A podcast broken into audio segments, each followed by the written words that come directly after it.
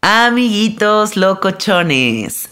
Yo tengo 37 años y cuando era más joven, conseguir un churrito de marihuana era la cosa más difícil de la faz de la Tierra, misión imposible. Si en esa época me hubieran contado que en el futuro iba a existir una aplicación como Trip, les juro que me hubiera explotado la cabeza en mil pedazos. Y si tú todavía no sabes qué es Trip, te voy a explicar. Trip es la primera aplicación de entrega a domicilio de productos legales de cannabis. Sí, escuchaste bien, 100% legales. Puedes encontrar productos tanto medicinales con CBD como recreativos con THC. Encuentras gomitas, bebidas, vaporizadores de HHC, que si no sabes qué es te explico. Es un cannabinoide recreativo mucho más euforizante y energético que el THC y muchísimas cositas más un universo de medicinales, desde aceites con CBD, cremitas, cositas para tus mascotas, escuchaste bien, y además entregan el mismo día que compras en Ciudad de México, Guadalajara y Monterrey. En toda la otra parte de la República Mexicana, en dos días hábiles está en la puerta de tu casa. Y ya grado de sofisticación máxima, dentro de Trip .mx tienen una aplicación nueva donde puedes ver los perfiles de cannabinoides y análisis de laboratorio de cada uno de sus productos. O sea, ya lo llevaron a otro nivel. Así que en este momento entra a trip con Y, trip.mx y utiliza el código sabiduría con mayúscula y recibe un 10% de descuento en tu primer compra y métete un viajezón con tus amigos y pásatela irreal, güey. Ahí me cuentas qué tal. Escucha este episodio, vamos a hablar de trips locochones, del amor por la marihuana y muchísimas cosas más. Quédate aquí con nosotros ya.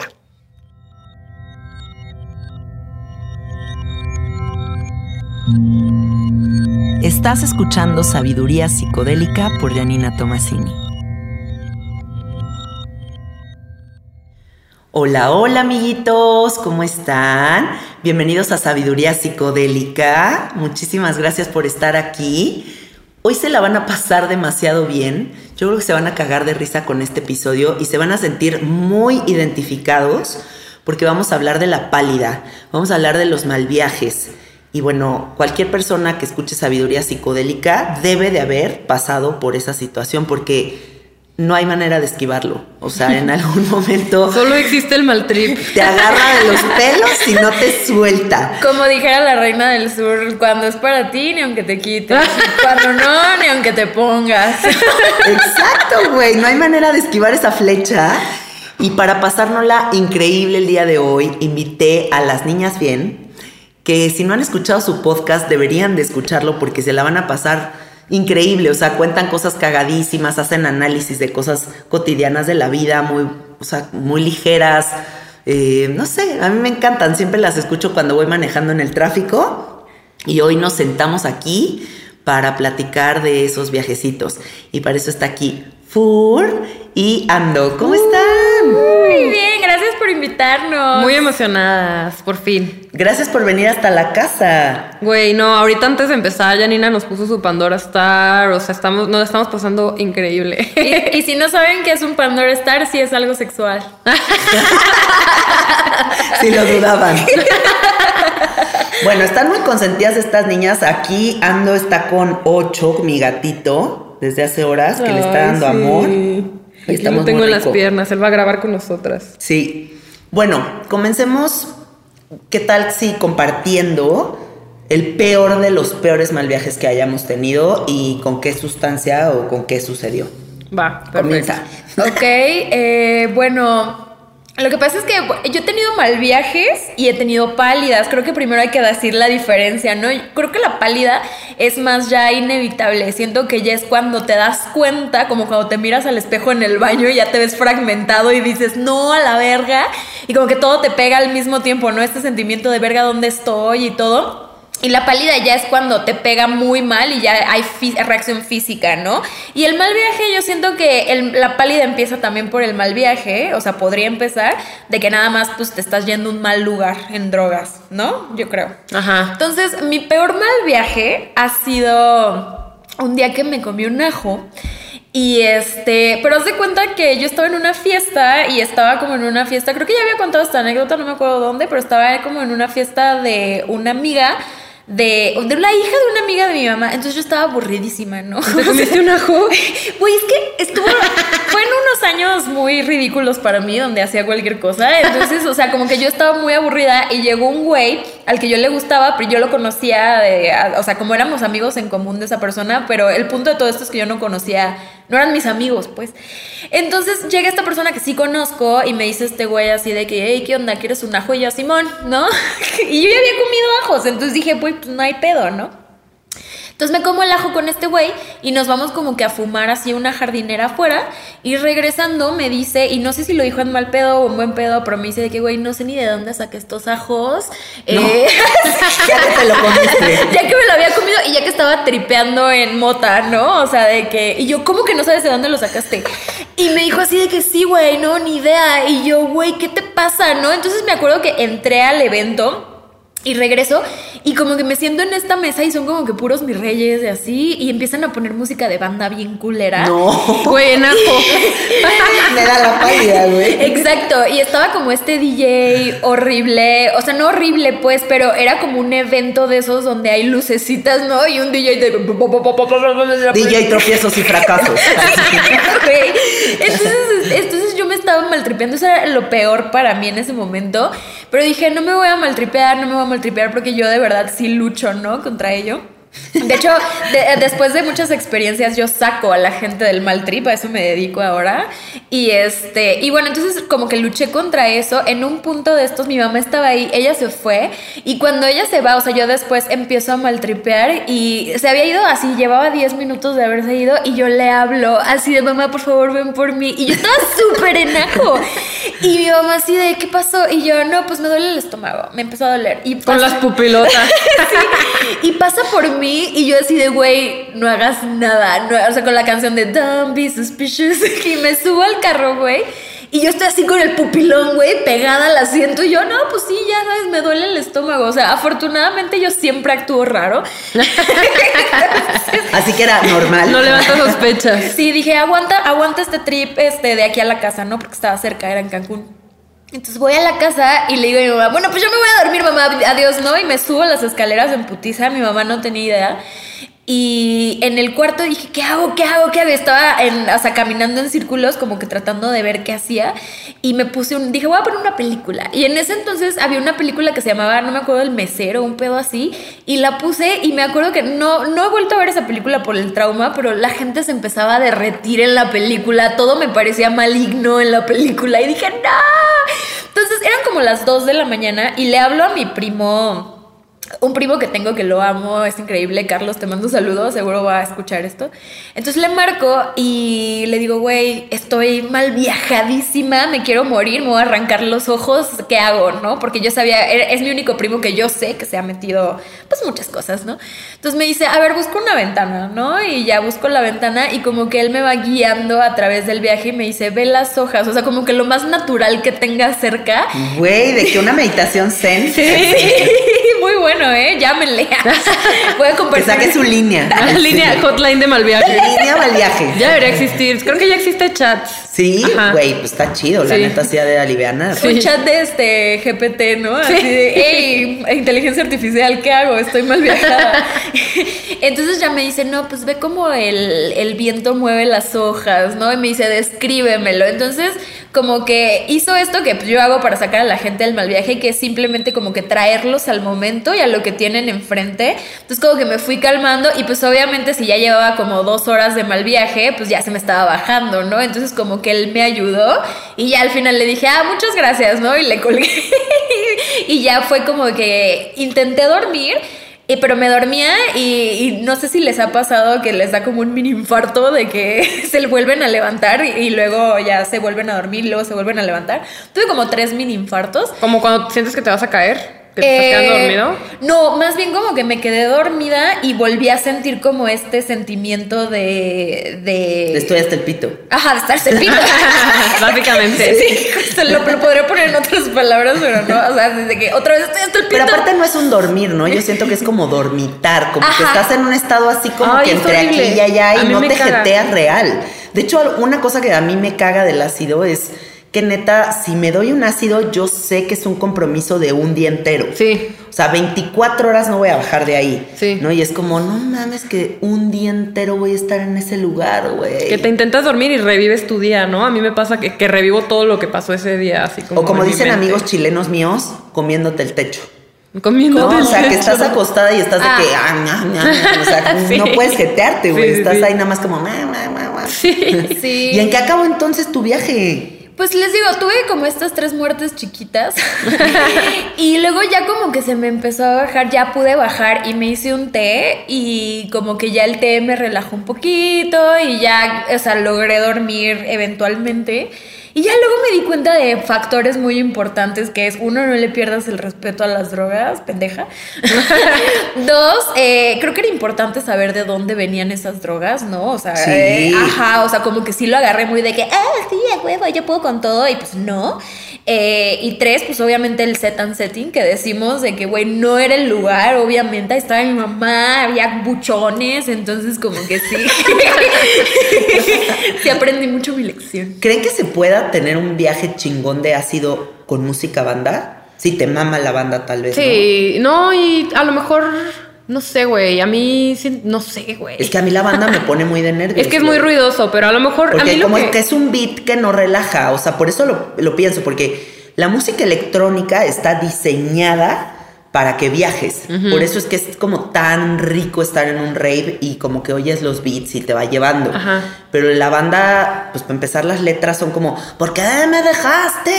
Entonces es como más de duelo, ¿no? Yo siento que es puro mal trip, es como, mal trip. ¿por qué te fuiste culera? Ajá. Ojalá que te mueras, que todos te maten. Que, o sea, güey, está cabrón. O sea. Güey, yo siento que yo me pondrían a sobreanalizarlo, así como, pero más, porque yo a mí lo que, me- lo que me pasa cuando estoy en ácido o en hongos o lo que sea, es que me pongo a sobreanalizar las cosas de Una que... antropóloga. Ah, interesante. Ajá, ajá, así de que, güey, ¿qué pedo la música mexicana? O sea, Ajá. como que eso es lo que yo siento que me pasaría a mí. Sí. Sí, pero por ejemplo, no sé, mi novio pone mucho rap, o sea, le gusta mucho el rap y a mí también me gusta, pero luego lo pone cuando estamos empezando en lo que nos pega y así, pero llega un punto en el que le digo, güey, ya, o sea, Ya cámbiale. es y rap. una heavy. vibra, o sea, ajá, o sea, como pues chido, o sea, como chill, pero ya, ya llega un momento en el que sientes la vibra pesada, ya sabes, porque Sí. no sé, como que me gusta más escuchar como cositas más este amables o de mujeres o cosas así, Sí. pero luego como que el rap habla mucho de violencia a veces y cosas así, entonces como que se siente la vibra pesada, ya sabes. A mí lo que me pasa con el rap es que como no entiendo las letras, o sea, ya podrían decir de que mataron a mi bro y entonces, o sea, y yo no me entero, ya sabes, Sí. o sea, como que nada más oigo como wow, wow, Sí. wow, y yo, ah, ok. Escucha trap en español para que te malviajes. Pues sabes que las dos experiencias de que tengo de mis peores eh, pálidas, siempre hay música de banda involucrada, entonces a lo mejor y sí, pero yo siento que también es como estos instrumentos muy... eh, que usan en, la, en este tipo de música, que es como el acordeón y las trompetonas y Es que es escandaloso. Ajá, y es tú Es como eres- mariachis. A mí los mariachis me malviajan horribles también. O sea, Es como sobrecarga sensorial, ¿no? O sea, que si al Alfredo ahorita me trajeron unos mariachis, le diría, ¿qué estás haciendo? O sea, no, no hagas esto, ya sabes. No me gusta. me- porque en mi familia utilizan los mariachis en los funerales. O sea, cuando se ha muerto gente de mi familia, llegan los mariachis.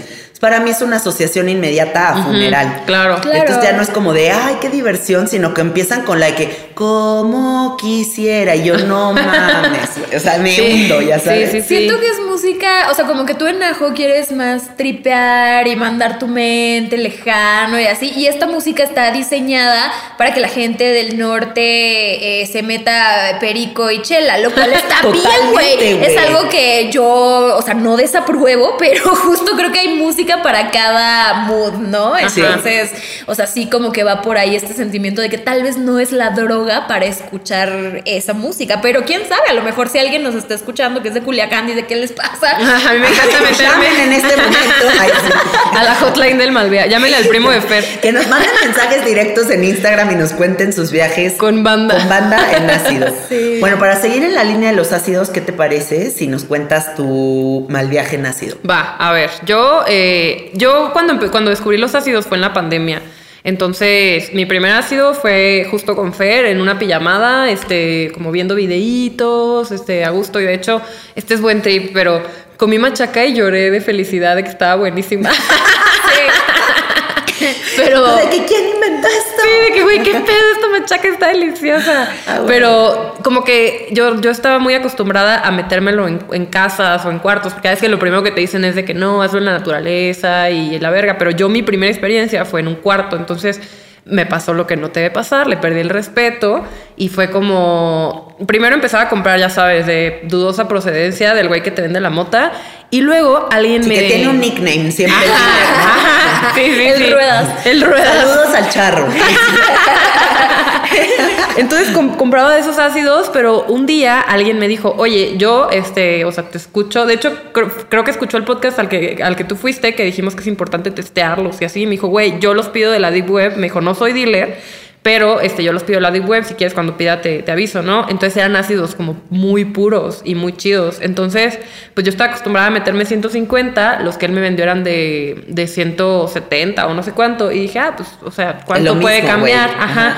Entonces me lo comí entero y no mames, o sea, es súper más fuerte comerte uno puro que, que uno que quién sabe de dónde sea, ya sabes. Entonces no mames, o sea, estaba en mi depa y, güey, no sé si a ustedes les pasa, pero cuando te metes eh, psicodélicos en tu casa, tu casa se ve súper sucia. O sea, ¿no les Ay, pasa? no. Güey, a mí. Ay, no, no en mi casa, no, no, no, o sea, no en mi casa, pero yo veo, yo sí lo, lo hago adentro, veo, veo las casas sucias, ya sabes, como que veo el polvo así de la Es que esquina. si te vas al high definition, ¿no? Ajá, Entonces sí empiezas a ver como todo el detalle, hasta la grietita del... Ajá, o sí. sea, de que ves cualquier cosa, entonces como que empecé a ver mi casa súper sucia y aparte estaba eh, con una sobrecarga sensorial así culera de, de güey, no mames, o sea, qué pedo, qué me está pasando, no, como que quería estar en silencio, pero estaba con más gente, que ese es el problema también, o sea, Elegir muy bien con la gente que vas a, Ajá. a echarte el trip. Sí, que estaba con, o sea, estaba con gente que sí era de confianza, pero por ejemplo, a mí mi novio tiene mucha tolerancia y era su primer ácido y no le pegaba. Entonces yo estaba estresada de que no le pegaba y que era, yo estaba así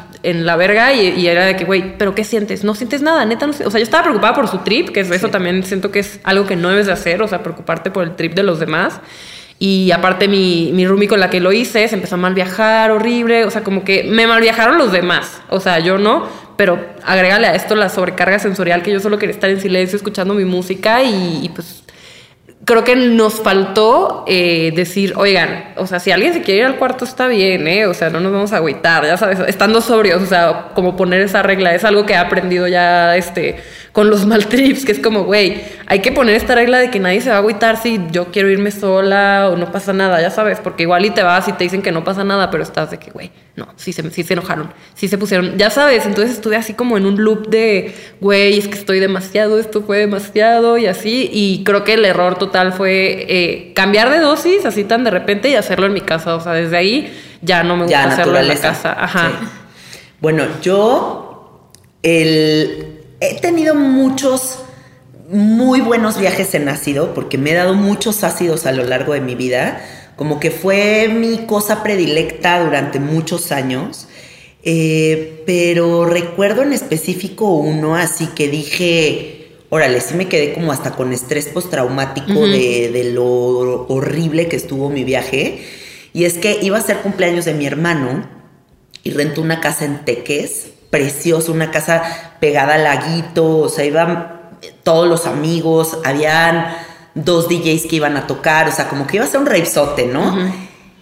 Y entonces todos los amigos habían comprado muchas drogas y me las encargaron a mí, me dijeron que yo las llevara a Teques, ¿no? Y claro, a mí se me olvidaron todas las drogas de la fiesta. no. O sea, de que llegué a Teques y me dice mi hermano, ¿y las drogas? Y yo, puta, las drogas. No. Le digo, güey, las dejé en la casa. La mi hermano de que no mames, La que las cartulina. dejaste en La, la cartulina, güey. Así estuvo, güey. Y toda la fiesta, pues imagínense una fiesta que está diseñada para que dure dos días, para que todo el mundo se ponga hasta el pito. ¿Cuántas drogas se te Y olvidaron? tú olvidas la pinche bolsa de todas las cosas que se iba a meter toda la fiesta. Entonces, yo en mi cartera traía como tres ácidos, cuatro ácidos, porque siempre traía ácidos en mi cartera. Entonces, dije, bueno, pues los voy a donar a la si comunidad para que, pues, aunque sea se den cuartitos y eso aliviane, ¿no? Pero por atascada, ahí- o sea, la misma Sí, sí. historia, güey. Por atascada dije, güey, pues si vamos a estar aquí dos días de fiesta y ya no va a haber nada más porque pues yo olvidé las drogas, voy a darme un ácido y medio. Y yo soy una persona muy sensible. O sea, como que habrá gente que se nos está escuchando y se da cuatro ácidos y le va poca madre, pero yo soy de un cuarto. Yo soy de cuartos de ácido. Me doy el ácido y medio y para esto, de la nada, mi hermano de sorpresa me dice, ¿qué crees? Invité a mis papás y llegan mis papás a la fiesta. No mames. Y yo estoy hasta el pito. No. Y como que convivir con tus papás en ácido para mí no fue algo agradable, como que me estresé horrible. Además, como que mi papá le, es muy especial con la música y se pone muy mamón cuando la música no le está gustando. Entonces quería controlar la música que ponían los DJs. No. Y era como, señor, váyase a su casa. O sea, ¿qué está haciendo? Y tu güey? papá que ponga la tracalosa, ¿no? Sí, güey, exacto. O sea, güey, que, de que pónganme música disco y estos güeyes poniendo que pum, pum, pum, pum. Y, güey, no, o sea, ¿no? Entonces, Ajá. Bueno, me empecé a mal viajar con mis papás y dije, güey, esto está muy intenso. Me voy a acostar al pasto y me voy a ver el cielo. Eso me va a ayudar. Me acuesto en el pasto. Todo esto que les voy a contar es verdadero, o sea. me acuesto en el pasto y me pongo a ver el cielo y el cielo estaba increíblemente limpio y era como muy transparente y entonces te empiezas a clavar en la textura y te empiezas como a ir y como que me empecé a ir muy lejos y empecé a ver que me iba a no sé, como se sentía hiper lejano, como que estaba alcanzando una profundidad dentro del cielo muy grande. Ajá. Y de repente me aluciné que estaba yo siendo parida por un gigante. No. Y que salía de la vagina de un gigante o una giganta.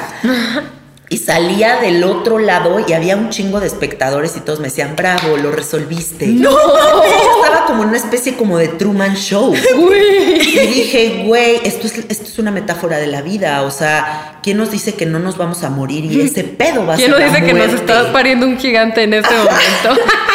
Entonces voy y le cuento a un amigo, le digo, no mames el mal viaje que traigo, güey. O sea, acabo de ser parida por un gigante. Y mi amigo se caga de la risa. y dice que ya, aliviánate, no sé qué. Pero alivian un ratito, empiezo a bailar con todos. Y en algún, como unas, una horita después, dos horitas después, llegan unos señores rancheros a la fiesta. Pero pues, no sé, como con unos, como con un look como medio narco, hace cuenta. Que decías, que yo lo interpreté así en mi viaje. Nos van a balacear ahorita. Y como todos esta, esta banda son muy fiesteros, como que, pues al final, aunque yo no llevé cosas, pues sí había banda que había traído otras cosas, ¿no? Y entonces, y la música estaba muy fuerte en el lago, y pues supongo que toda la banda que vive por ahí, pues iba a escuchar que hay un reventonzote ahí, ¿no? Entonces llegan unos señores que no tienen nada que ver con la fiesta y de repente entran a la fiesta. Y entonces yo ahí empiezo a crearme una historia en mi mente y digo, no mames, son unos narcos locales, ya vinieron a ver qué, qué pedo con este rey, güey, la van a armar de pedo. ¿Quién les vendió esas drogas? ¿Quién les vendió esas drogas? Entonces veo que empiezan a hablarle a mi hermano así como apuntándolo con el dedo. Y yo digo, güey, se le están armando de pedo a mi hermano, güey. Y de repente veo que le hacen a mi hermano así como con el dedo, como que lo apuntan y le dicen, vente para acá No. y se van de la fiesta. Entonces yo ahí empiezo a sentir el pánico más grande de mi vida y con el amigo que ya le había contado que había sido parida por un gigante, le digo, güey, le digo, algo muy malo está pasando, necesito que me acompañes a ver qué pedo con mi hermano. Y me dice mi amigo, sí, yo también ya lo vi. O sea, a- a- Ay, y ya cuando me lo confirma este güey, digo, puta, ya valió, ¿no? Entonces Empezamos a caminar, mi amigo pasa a su mochila y saca algo de su mochila. Yo veo que saca una pistola. Llegamos a donde están estas personas y, y yo estoy temblando, yo estoy empapada en sudor, o sea, de verdad entré en un nivel de miedo extremo porque yo pensaba que iban a matar a mi hermano. Y llego y les digo, ¿qué está pasando? Así como loca. Y mi hermano me dice, son los de los fuegos artificiales, es que sorpresa. ¡Ay, no! Y volteo y le digo a mi amigo, ¿y tú qué sacaste de tu mochila? Estos cigarros. Ay, no. Y dije, no mames, Güey. ¿a dónde me acabo de ir, güey? O sea, me creé todo un universo No de mamadas que me llevaron al viaje más oscuro de mi vida. ¿Y te cagaste de risa? No estaba pasando nada.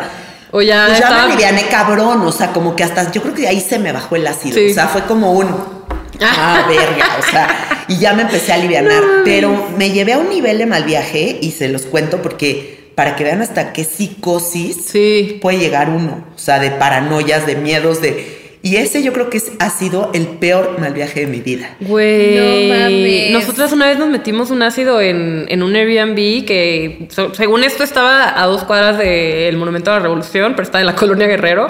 O sea, de que es- ni los rapis querían llegar. O sea, de que sí estaba muy metido así como. como En la heavy. colonia Guerrero. Ajá.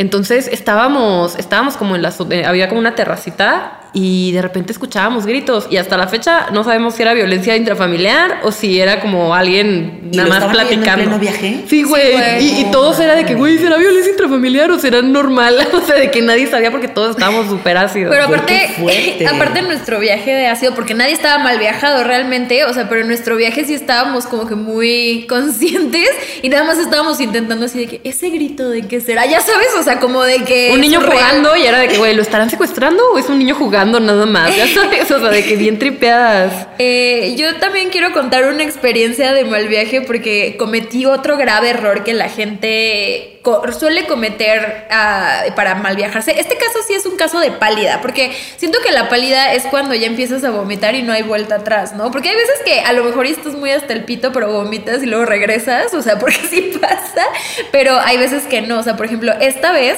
eh, yo estaba, había una fiesta de disfraces en mi casa. Y yo estaba disfrazada de Donald Trump y mi roomie estaba disfrazada. Ya me encantó como me estoy imaginando la escena. Sí, Y mi roomie estaba disfrazada de Melania. No. Por allá de 2016, ¿no? O sea, Ajá. cu- cuando Trump. Sí, era de. Hecho, era antes de que todo se pusiera tan extremo, ¿no? Güey, qué psicodelia, o sea, estar viajando vestido de Donald. Güey, sí. Pero cuando fue, creo que sí fue, o sea, fue justo antes de que ese güey se lanzara, o no me acuerdo qué vergas, pero sí estaba de moda como disfrazarse pues de él. Ok. Pero no estaba cancelable, o sea, era de que, ay, qué cagado, ¿no? Qué, qué miedo. entonces, entonces, ese día yo me acuerdo que ya no tenía mota. Entonces dije, ah, pues no hay pedo, ¿no? Y estaba chupando, pero estaba chupando pesado, o sea, de que ya mezclar cosas y pues yo me la estaba pasando súper bien. Pero luego llegó un güey que traía mota y, o sea, como que yo siento que como fumo muchísima mota y me meto edibles y todo, como que siento que tengo la tolerancia suficiente como para que no me dé pálida si fumo después de tomar. Pero yo estaba borrachísima, o sea, ya fue una decisión que no debía haber tomado de que llegó con mota, pero aparte, o sea, la traía como, como de esa, como resinita.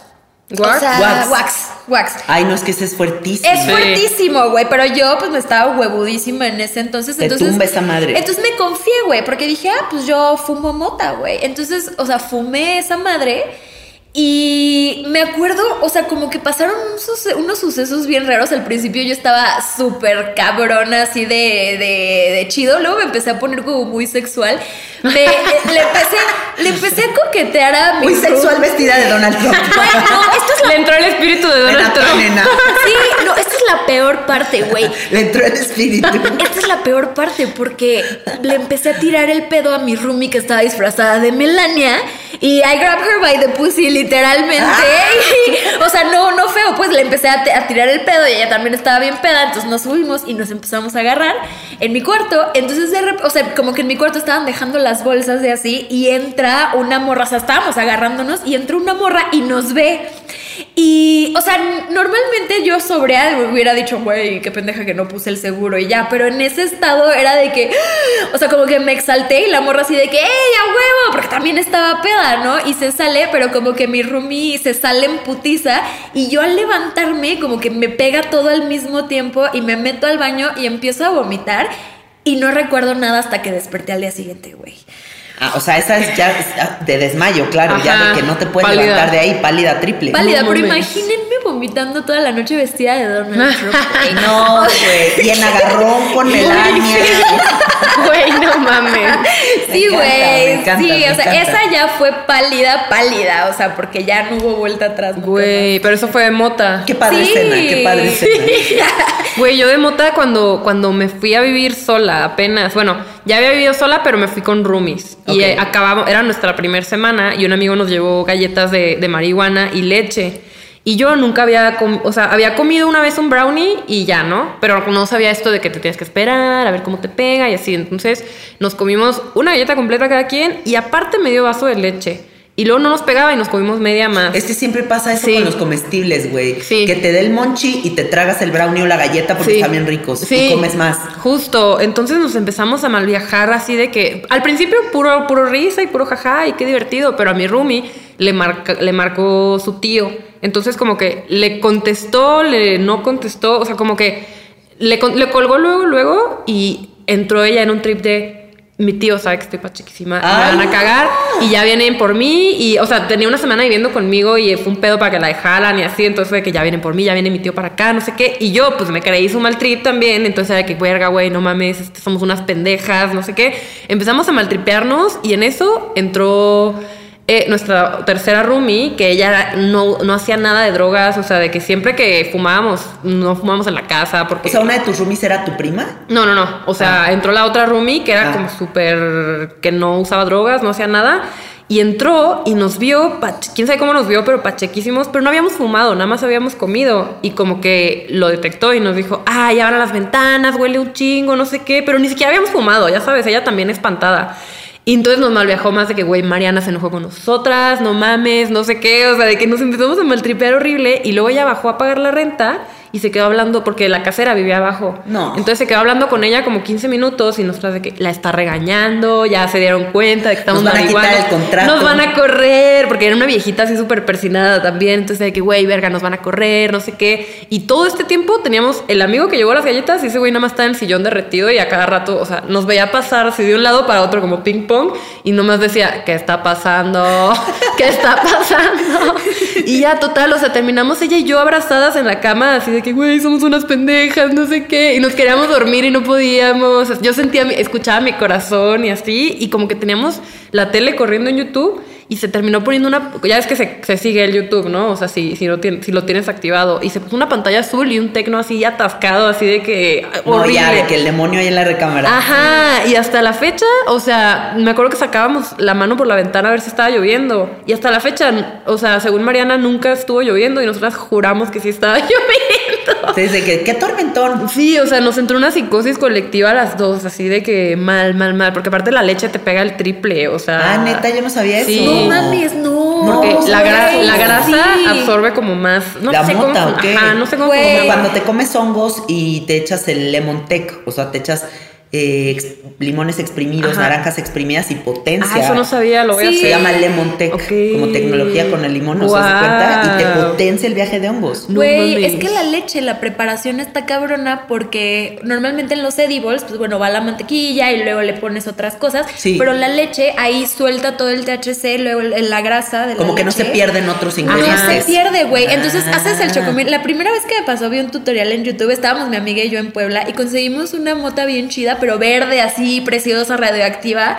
Y le pusimos un chingo de mota, güey. Y los del video tenían una panteonera claramente. Y nosotras así, una mota que pega cabrón.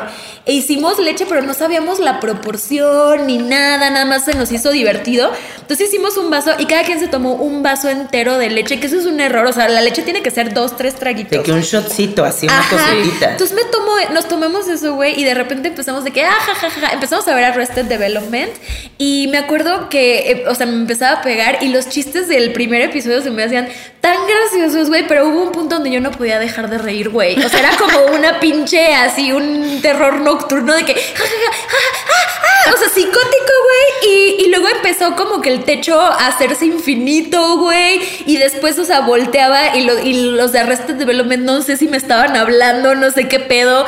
eh, y nos dormimos y al día siguiente despertamos como a las 5 de la tarde, güey. Perdimos un día completo No de, mames. en coma por hacer esa mamada, por no saber tanto de ese pedo. De tumba. Sí. Nunca he vuelto a ver Arrested Development, güey. No sé si está chida, ¿no? Solo en esa ocasión. Oye, yo les voy a decir una cosa. Yo me decían señorita brownie en la universidad porque amaba cocinar brownies de mota y traía de que una charola de estas como de metalcito que venden en el súper con brownies en mi mochila todo el tiempo. Guau. Y era de que para esto, para el otro, ay, hay que comer brownies, ¿no? Y todo el tiempo comía brownies de mota. Y los comestibles me caían increíble. Las hacía sin cero conocimiento de cuántos gramajes, ni, o sea, como que echaba un putazo de mota y lo Sí. hacía, ¿no? Mis brownies siempre estaban muy fuertes, justo por eso, porque le ponía como muchísima mota. Y yo los toleraba muy bien, pero me dio una época de iniciadora de toda la banda, de todos tienen que probar la mota y les voy a enseñar qué padre es. Y me tocó contener viajes bien heavies de la banda que no procesaban también la mota.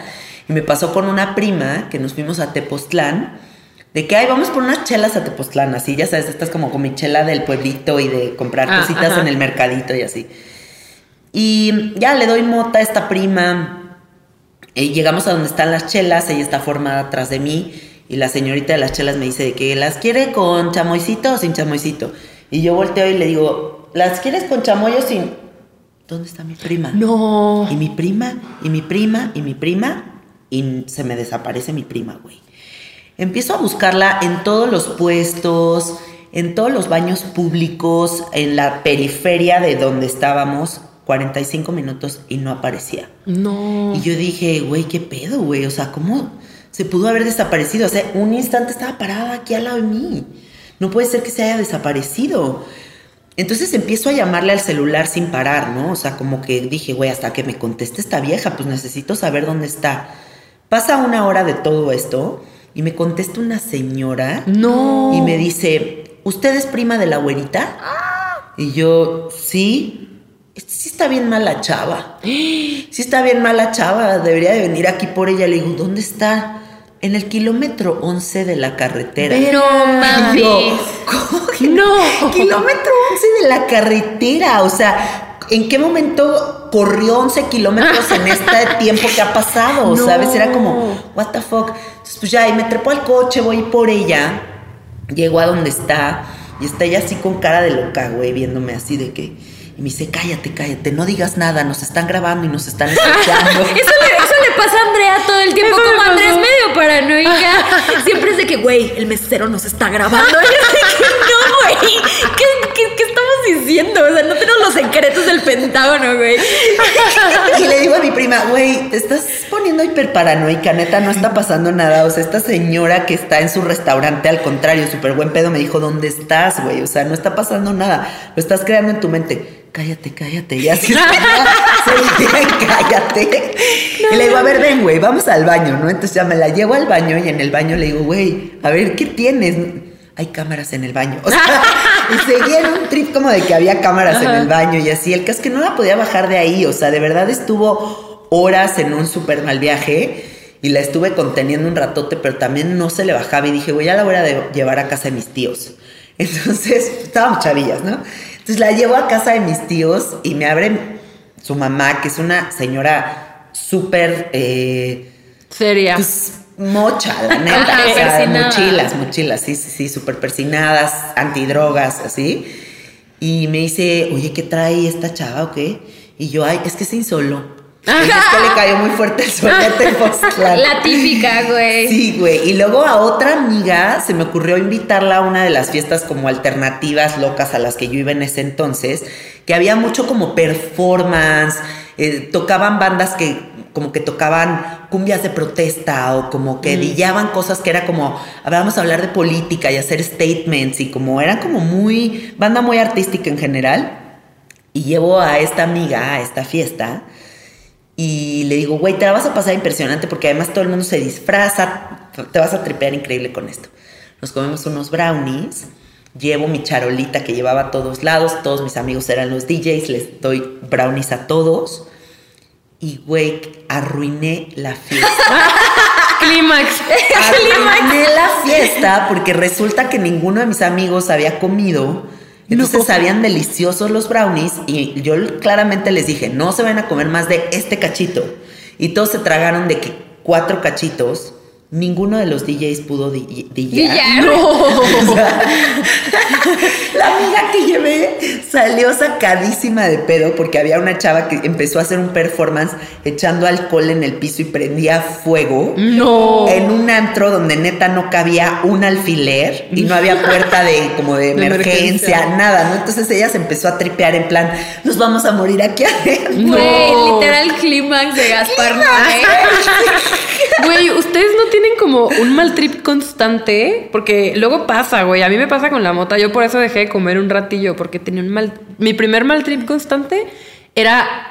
Ubicas que, o sea, ya ves que la nariz se conecta con la garganta, entonces tenemos un hoyo aquí. Sí. Güey, sentirlo así de que, güey, supongo que me da la seca, entonces empezaba a estar hiper consciente de, esta parte. Ajá, o sea, culero, culero. ¿Ya ha sido una constante? Ya, ya no tengo ese, pero ahora tengo uno de que me voy a hacer pipí. O sea, de que, porque yo, yo soy de esas personas que todo el tiempo quieren ir al baño, ya sabes. Entonces estoy así con la gente y es como, ¿querré hacer pipí o no? ¿Querré hacer pipí o no? Y estoy de que, no, si quiero. Y luego voy y no, ya sabes, horrible, horrible. O sea, últimamente he sido esclava de ese, pero ya no tanto. O sea, como que son temporaditas, como el mal trip de moda, ya sabes. ¿A ti te pasa alguno así? Pues no, pero hay tiempos de mi vida donde los edibles como que me hacen tener más ansiedad de la, de la necesaria, pero es porque yo en general estoy propensa a tener ansiedad en esos, en esos momentos, ¿no? Entonces, o sea, como que sí me ha pasado que digo, güey, creo que voy a dejar de darle a los edibles hasta que ya esté más tranquila, porque sí me pasa de que, o sea, yo soy muy introspectiva, entonces sí es de que estoy en el edible y ya todo normal y de repente es de que, güey, un día me voy a morir y no solo eso, todos van a estar muertos, ¿sabes? O sea, pero ya es una cosa bien deep de que, güey, yo solo quiero ver una película, güey. O sea, sí, porque me estoy enrollando en esto.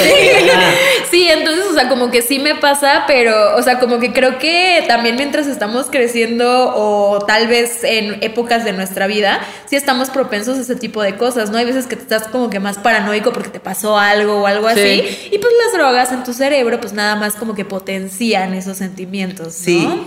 Hace poquito, bueno, acabo de regresar de estar de viaje con Alfredo en Asia y resulta que ahora en Tailandia la marihuana es legal, mientras que antes era pena de muerte, ¿no? Entonces pasó de que la última vez que fuimos era lo más prohibido que existía en el universo, a de repente ya ir a todos los centros comerciales y que haya tiendas de mota en todos lados. Entonces me di un porro y hace mucho tiempo no me daba un porro y como que me cayó un 20, me puse a filosofar sobre cómo la mota es una de las educadoras, como de las plantas educadoras más cabronas que existen. Porque sí resulta como un check-up o como un punto de encuentro con tu interior para ver en dónde estás. Porque cuando estás en momentos súper luminosos de tu vida, suelta, tomando terapia, meditando, haciendo ejercicio, estás chida, güey, estás haciéndote responsable de ti como empoderada, te das un comestible o te das un churrito o lo que sea y te va poca madre. Y cuando andas bien dark y andas bien cargada, la mota como que te saca a, relucir todo eso que está en tu interior y dices, órale, sí son puntos de encuentro muy poderosos. Entonces siento que subestimamos la mota como que por, por, el hecho de que es lo más popular que existe o como por lo donde comenzamos todos. Eh, como que decimos, ay, la mota, güey, o sea, X, un porro. Y yo puedo decir, después de todo mi recorrido con psicodélicos, con plantas de poder, ceremonias, o sea, todo, que de los viajes más poderosos que he tenido en mi vida han sido con mota. Sí. Güey, es que la, sí la subestimamos y creo que... Y, y, a mí me encanta la moto, o sea, a mí me fascina y hasta cuento estas cosas y la gente, por ejemplo, que no se mete nada de decir, güey, qué horror las drogas, ¿no? Pero... ¿Por qué lo hacen? Ajá, de que por qué lo hacen si les hace este tipo de cosas. Pero, o sea, por ejemplo, hasta en los como medio mal viajecillos que he tenido en ácido, también es como de que, güey, es que así funciona tu cerebro también, ¿no? O sea, el ácido tal vez como que son muchas horas de tu vida comprimidas en unos, en un ratito. Pero y eres tú. Pero eres tú y dices, ay, me lo estoy pasando bien chido 15 minutos y luego es como de que, güey, qué pedo, está, está muy fuerte este pedo y luego es como, ah, no, sí está chido. Y, Güey, sí, el, el ácido siempre es como un sub y baja de, ¿está chido? ¿Me lo estoy pasando bien? No. Ajá. Sí. Exacto, entonces la gente cree que o la droga te pega así de que, ay, qué chingón todo, o te pega mal, ¿no? Entonces como que a lo mejor dicen, no hay un in-between, y sí, o sea, hay veces que como funciona tu mente, hay días que eh, te estás para la verga cuando te despiertas, pero luego te pasa algo chido y estás chingoncísimo y así es como te Y es lo cambia. mismo con los viajes. Ajá. También, sí. Y esto que estábamos eh, hablando de la mota, pues por ejemplo, yo ahorita eh, estaba, bueno, estábamos comentando fuera del aire, Janine y yo, que yo no estoy pisteando, estoy... Chócalas, hermana. ¡Ea! huevo, doble A. Mi nombre es Janina y yo. Güey, ya me inspiraron. Yo también ya voy a dejar de pistear por FOMO. Únete al club. Sí, ah, pero este, eh, no, no me dio la oportunidad de decir que sí sigo como que fumando mota, porque la neta la amo, me encanta, es una de las cosas que me conectan con el, con el universo, con el aquí, me hacen, me relajan mucho. Yo soy muy aprensiva y me ha ayudado muchísimo a dejar ir, pero ahorita que la estoy, o sea, como que antes de dejar el alcohol ahorita, pues no lo voy a dejar para siempre, escuchas, este, como que ya me empezaba al final como que a marear este pedo, o sea, como a fumar mota o a mal viajar tantito. Y ahorita que estoy sobria me doy cuenta de que, güey, qué pendeja, o sea, es que el alcohol también es como muy depresor, ¿no? Claro. Entonces, o sea, como que era este sentimiento de estarme de- deprimiendo mini depresiones de alcohol, porque estaba pisteando, como te dije, muy seguido. Entonces era esto, ¿no? Entonces ahorita que estoy fumando la mota solita, es como de que, ah, sí, a huevo, este es el sentimiento, ¿no? O sea, no me va a pasar nada, pues. Sí, güey, pero a los marihuanos nos mama estar asustados. O sea, la neta, güey. A mí me encanta estar pachequísima y ver cosas de- así que me maltripen. O sea, también ¿Es lo también siento que lo buscamos. O sea, no, yo no, güey. Yo, mi época más marihuana me la vivía en museos. Era mi cosa favorita. Ay, qué cool. O sea, como arte, arte, arte full. Y fue la época que tuve un blog en el que hablaba de arte. ¿no? o sea, me cool. encantaba. Pero en esto que decíamos de los mal viajes constantes, yo tuve durante mucho tiempo un mal viaje que me acosó mal. O sea, cada vez que yo fumaba mota o me daba un comestible, iba directamente al tema de la muerte. O sea, como que no lo podía evitar. Empezaba a pensar, no mames. Es la racha que te digo que yo también tenía, güey. Ajá, y, la- y- y- y el pensamiento era, no mames cuando me toque ya enterrar a mi mamá, güey, o a mi papá, o que se no. muriera alguien que quiero, o verga el día que yo me muera, y si no vuelvo a ver a Alfredo, y si, ¿sabes? Me iba a unos trips bien densos con relación a la muerte. Y no podía salir de ahí, o sea, y me di cuenta que fue una faceta donde después de una ayahuasca se me abrió el tema de la muerte durísimo porque en esa ayahuasca viví mi propia muerte. Y en vez de morirme y rendirme poca madre así de a huevo, tómame, mi ego se puso súper pendejo, güey. O sea, mi ego fue de, ni madres me voy a morir, ¿no? O sea, entonces como no hubo rendición, fue como de alto impacto, o sea, fue como una lucha durísima. Y de ahí todas, todas las plantitas que yo hacía me llevaban a ese mismo lugar. Y aquí concluyo neta esta parte que les digo de el punto de encuentro con la marihuana, porque como no había resuelto ese miedo a la muerte, la mota todo el tiempo me lo abrió hasta que con psicoterapia y otra vez irme a tomar otra ayahuasca y sentarme y enfrentar ese miedo y resolverlo, se desvaneció el miedo y volví a navegar la marihuana de una forma bellísima. Pero entonces siempre estuvo ahí la lección, ¿no? O sea, como que a lo mejor siempre estuvo que de que ya Nina, no lo has resuelto, güey. Sí, sí, sí, sí, siento que los, o sea, los maltrips constantes, o sea, son como, como, co- ajá, como recordatorios, como la notificación que estás quite y quite de que, güey, tienes que trabajar esto, ¿eh? O sea, y en mi caso, yo siento que yo soy súper hipocondriaca, o sea, cabrón, de que como que todo el tiempo estoy, no, no queriendo estar enferma, pero sí cualquier cosa, como que ya, es como, güey, sí, o sea, claro que tosí porque ya tengo, ya sabes, o sea, cosas así. Entonces yo siento que es eso. ¿Y es googleas como- las enfermedades? Este, ya me la sé, o sea. ya, o sea, yo, ya soy doctora. Wikipedia. Sí, Yo las Wikipedia. escribí en la computadora. De Sí, hecho, yo no. soy la que redacto enfermedades en Wikipedia. Pero ya tratándolo en terapia, mi mamá es la menor de ocho hermanos. Entonces, mi mamá tiene hermanos de 70 años. Ah, Entonces, yo crecí sabiendo que si te duele esto, te tomas esto, y que fueron al seguro y que les diagnosticaron no sé qué, y bien achacosos mis tíos porque están viejitos. Entonces, como que va por ahí, ya sabes. O sea, como que siempre he tenido muy presente eso. Entonces, yo siento que es algo así, pero según yo sí, los maltrips son como, güey, esto te está molestando. Deberías de, deberías de echarle un ojo, amigo, antes de ver la película que quieres ver.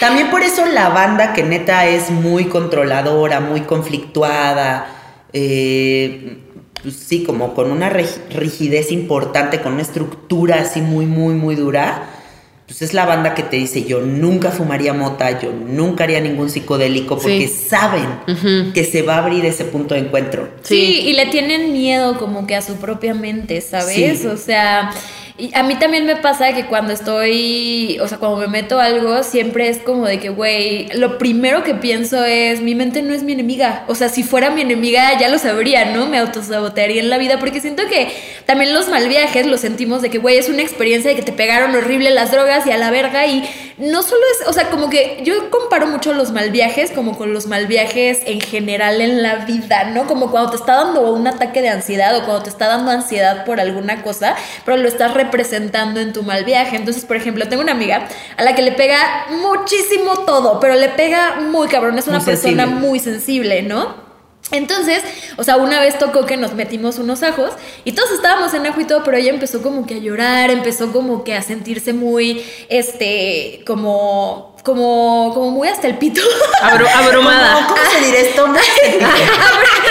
Oigan, Abrumada. pero bre- bre- breviario cultural, quiero que sepan que toda la gente que nos escucha de Latinoamérica, por muchos años ha escuchado sabiduría psicodélica y yo contando que los ajos, que los ajos, que los ajos. Y pues mucha gente me escribió y me decían, oye, pero que hay como unos ajos psicodélicos en México. Ah. o sea, pensaban que había de conejo ¿eh? y hasta que les aclaré a todos de que no es LSD. La mamá de, la Ah, mamá de, ok. la mamá de Fer nos escuchaba en el podcast y pensaba que era como que, como ajo fermentado o algo Ajá, así. pensó que, que yo metí un ajo así a, a brujería y eso era la droga, pero ya este, le expliqué que era LSD. Sí. Ah, bueno, pero entonces eh, ella se empieza como a abrumar mucho, pero es una persona que de por sí tiene ansiedad y, depresión, me parece. Entonces su mente así funciona y era como de que se estaba abrumando y estaba llorando y ya fue como que la sentamos y le dije, oye, ¿cuál es el problema? ¿No? Y él dice, es que no, es que me siento muy hasta el pito. Y de que no, y le dije, todas tomamos la misma cantidad de ajos. De no nos pegó tanto, o sea, a lo mejor lo estás sintiendo muy cabrón porque es el rush, pero tú déjate ir, no sé qué, es que, no, es que lo verga mi mamá, y le dije, todo está bien ahorita, o sea, todo está bien ahorita, míranos a nosotras, mira este momento, o sea, como que en la vida en general, en la cotidianidad, ¿No te quieres venir a trabajar conmigo? Ayudarla.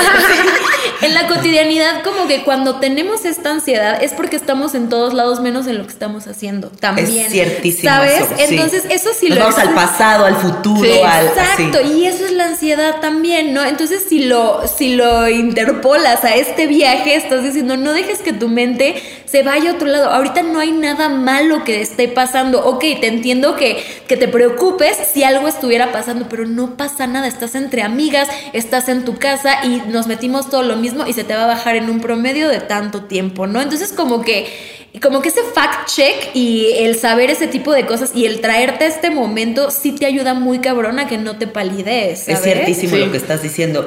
Y sabes qué, en lo que decías eso pensé. Al final, el ejercicio de ver, o sea, de estar en presencia de lo que puede crear nuestra mente y conscientemente decidir si me identifico y me trepo ese tren Exacto. o lo dejo pasar y digo, vete a la verga y me la paso chingón, justo creo que es lo que nos hace crecer del mal viaje.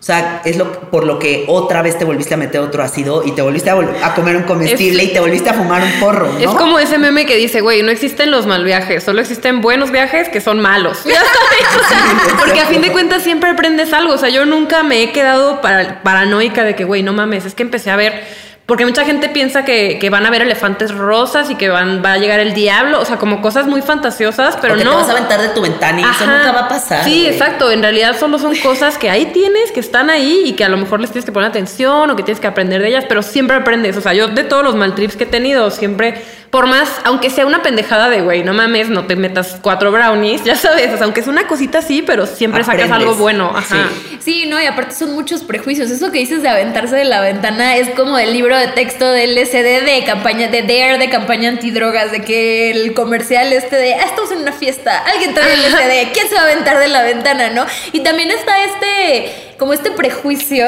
de que te vas a quedar en el viaje o algo así por una vez que te metas un ajo o por una vez, bueno, iba- me imagino que hay- habrá alguna cosa que sí podrías quedar así. Pero porque mal, tienes ¿no? una predisposición o cosas Pues, así, ¿no? ajá, o sea, o a lo mejor se te botó algo de que ya tenías un, o sea, como un trigger de una enfermedad que tú tenías en el pasado, ¿sabes? Pero como que son casos específicos y si tu tío siempre te dice te vas a quedar loco, o, si te- o sea, ya Sí, sabes. sí, las abuelitas, o sea, viene muy de ahí. Sí, ¿no? la, la creencia cultural que tenemos de, de todas las sustancias, siento que obviamente sí te afecta, o sea, sí te sesga, porque es como, güey, o sea, toda la vida me han dicho que no debería hacer esto, y por más que yo ya en teoría sepa que no lo debo hacer, está atrás en tu mente, ya sabes, diciéndote Sí. de que, güey, no, es que a lo mejor y sí tenían razón tus tías, ya sabes, o sea, cuando estás mal tripeado es como, güey, pues es que igual y sí, ya sabes, o sea, no te puedes deshacer de las creencias tan Yo fácil. nunca he tenido eso en mi mente. Yo crecí en una familia que es muy open mind, ¿no? Entonces no crecí como con este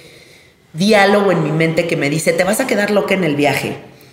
Pero lo que sí me sorprende mucho es como si la banda se pusiera a hacerle como un zoom out a la existencia y se diera cuenta de lo loca que es la realidad ya, dejarían de tenerle miedo a los viajes psicodélicos. Sí, güey, eso está. Y aparte en un país tan surreal como el Exacto. nuestro Vives, también, vives güey. en México. Eres un humano, tienes dedos. Estás en coges, una roca flotante. Tienes bebés. Sí. Nunca, no sabes de dónde vienes ni a dónde vas. No sabes si esto es una puta simulación o si el pinche metaverso. Eh, mm, watching for. O sea, todo esto, si neta hacemos el zoom out y entendemos lo psicodélico y viajaderrérrimo y vulnerable que es este trip, deberíamos de dejar de pensar que lo vulnerable y lo de miedo es el viaje psicodélico. Claro. O la, ajá, la sustancia, ya La sabes. sustancia, o sea, porque ya Exacto. aquí ya estás en un pedo loquísimo, Sí, güey. La vida ya es un viaje sototote. Un día vas a estar en presencia de la muerte, güey. Sí, Claro. O sea, exacto. un día vas a estar en ese viaje, así de, a verga, me morí, güey. Sí. O sea, güey, y ay, qué miedo fumarme un porro. Es como, no mames, güey. O Sí. sea, no mames. Y siento que a veces lo que te maltripea es que estás intentando hacer sentido de las cosas. Estás intentando como entender. Y a veces cuando estás acidísimo, no, pu- pues, no entiendes nada, pues. Y está bien, ya sabes. O sea, no tienes que entender nada. Y justo si ya te pones a pensar que ahorita creemos que entendemos, pero no tenemos ni puta idea de nada, ya sabes. Entonces, como que te relajas un poquito. Dices, güey, o sea, no sé de qué está hecho nada de lo que estoy viendo en este momento. Sí, esté hay- ácido o no. Hay muchos errores que puedes cometer a la hora de drogarte que sí te pueden llevar a una pálida, que son errores como los que ya hemos mencionado, de que no sé, hacerlo de más, no saber. Música banda. Ay, música sí. banda. Vivir en Culiacán.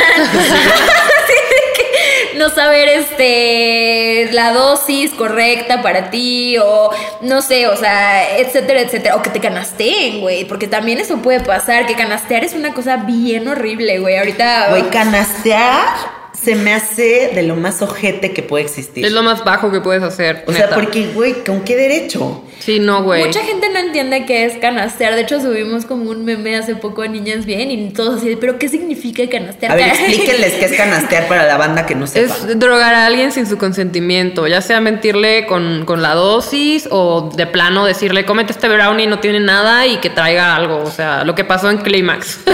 Ex- Básicamente. Básicamente. Sí, en ese tipo de cosas, por ejemplo, aunque tú seas muy usuario de drogas o lo que sea, si alguien, por ejemplo, te dice, eh, que la dosis es una y la dosis es el doble, pero tú no sabes, entonces tu cerebro verdaderamente tú pierdes, no tienes control de la situación. Entonces, o sea, como que tú crees que te metiste algo y te está pegando el doble y dices, güey, ¿por qué? Entonces intentas como hacer, esta, asimilar esta situación y no puedes porque pues no tienes el conocimiento de lo que te metiste, ¿no? Que sí llega a pasar y sí nos llegamos a maltripear por eso, pero muchas veces eh, cuando ya sabemos y ya controlamos y todo, eh, es lo que estabas diciendo, es como nuestro ego queriendo de que no, o sea, como que controlarlo todo cuando a veces solo hay que entregarse a la experiencia, ¿no? Y, esta, y estas cosas de que la gente queda loca o algo así, o sea, creo que sí hay casos en los que sí pasa, pero hay veces en que pruebas un ácido y tu perspectiva simplemente cambia, o sea... Cabrón. Ajá, y, a lo mejor tu tío cree que estás loco porque llegas y dices, güey, el aborto me hace sentido.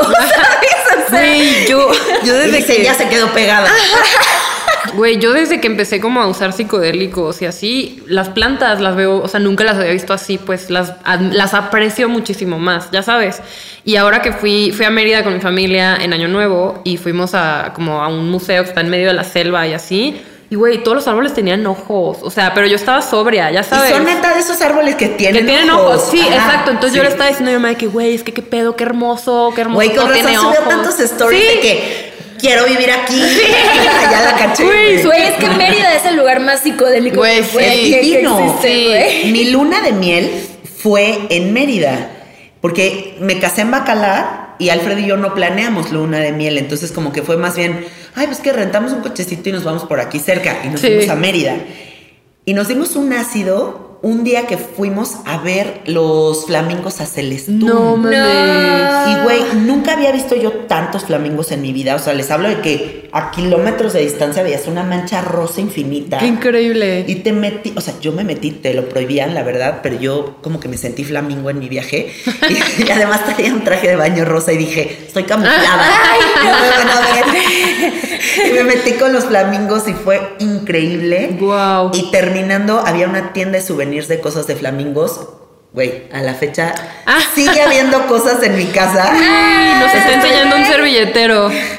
Hay miles de cositas de flamingos que compré en ese viaje porque en ácido todo me parecía que, wow, el flamingo. Uy, es que te marca, o sea, no es como que te gustó en ácido y ya sobria, no, ya sabes. O sea, no, ya se te queda. Ajá, ya se te queda, ya lo aprecias, ya sabes. Y mi mamá está de que, güey, que de broma, pero de que, ¿qué te fumaste? Ya sabes. Y yo de que, güey, es que los árboles, no mames. O sea, como que sí aprendes a apreciar mucho las cosas. Hablemos de eso, please.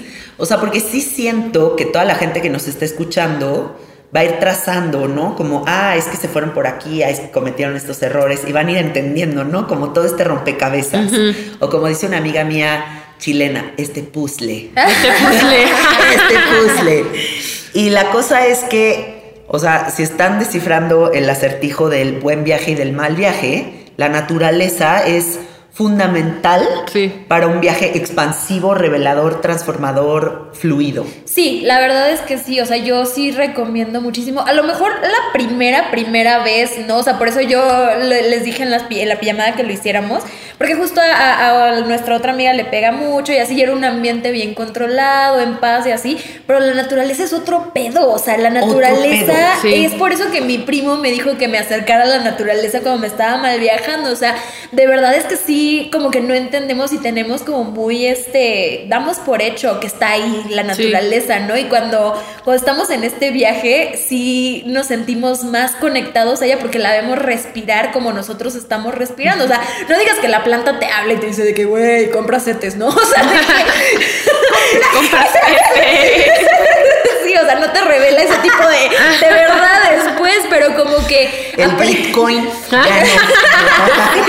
sí, pero pero es, para mí es casi garantía de que no me voy a mal viajar si lo hago en la naturaleza, la sí, Sí, sí, totalmente. Yo les voy a decir una cosa. Fui a una fiesta, bueno, cumpleaños de una amiga. Una amiga muy fresa. O sea, una señora de 50, eran sus 50 años y todos sus amigos son como banda muy los políticos, pero los galeristas, pero los actores, pero así como banda muy así, ¿no? Fresona. Fresona, fresona. Todos lo más bosques de Chapultepec. Entonces me invita a su cumpleaños y nos vamos a, una playa cerca de Nayarit. Y yo me llevé un gotero, ¿no? De LSD y dije, güey, le voy a dar una gota a toda la fiesta, ¿no? A ver qué pasa. Arruinando otra fiesta. Sin canastear, o sea, Sin canastear. que todo el mundo Sí, quiso claro. dárselas. Con autorización. Poniéndole un letrero de que agua de gota. Bien loco porque ahí les va, güey. O sea, eran, haz cuenta, no sé, 40 invitados, 39 quisieron comerse el ácido y una señora dijo que no. Y era como la que tenía más la estructura controladora, fit de estas mujeres que ya se les marca así como absolutamente todo. O sea, que Leticia cuadros en el brazo, güey, así. Y se le veía pues muy controladora, ¿no? Y entonces ya nos dimos ácidos todos. Y es de los viajes más fuertes que he tenido en toda mi vida, porque además era un gotero que ya estaba un poco vacío y lo que hicimos fue echarle un poco de ginebra y hacerle lavadito. Mm. Lo que en mi época se llamaba el lavadito. Que Como echarle agua al champú. como cuando le echas agua al champú, que es lo más peligroso que hay, porque neta, cuando se te acaba un gotero de LCD y tú haces el lavadito, te salen 50 gotas más. Wow. Y son increíblemente Como, Como cuando le echas agua al champú. no, exacto, y no las sabes medir, ¿no? Porque ya no hay un contexto como de te estoy dando una gota o tres. Ajá. Y entonces todos, yo calculo que estábamos como en tres gotas. No mames. O sea, de lo fuerte que estaba. Y todo fluyó de una manera tan hermosa porque nos estaba sosteniendo, o sea, para empezar había la luna más psicodélica que yo había visto en mi vida.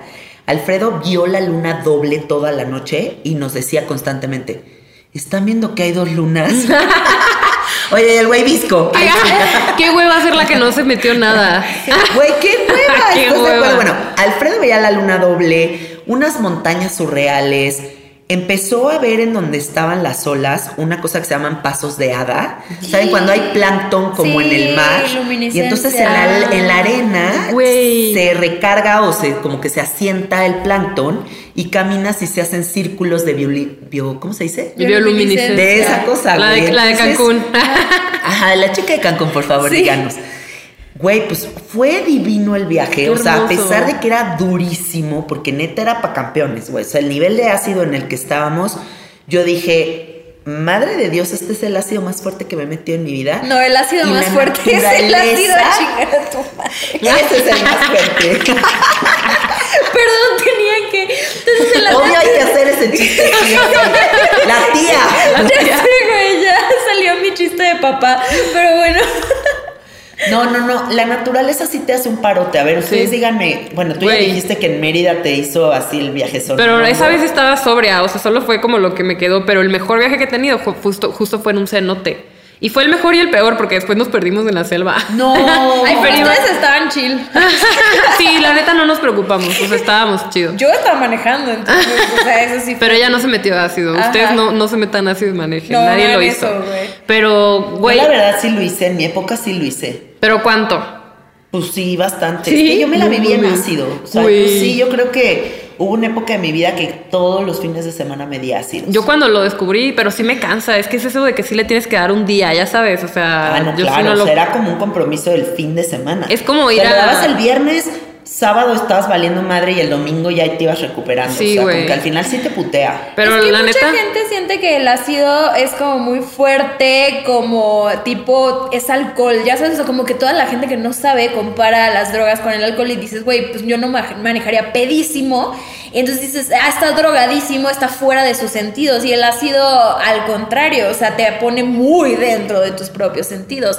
El pedo, no estoy recomendando que manejes en ácido. Exacto, pero, Pero- nada más para que entiendan que, Ajá, neta que no es como ajá. Sí estás consciente todo el tiempo, estás ultra consciente, pero el pedo de esto es que hay muchas cosas fuera de tu control cuando estás manejando también, ¿no? Sí. Entonces, ese tipo de cosas cuando no estás... Y en la vida en general. sí, güey.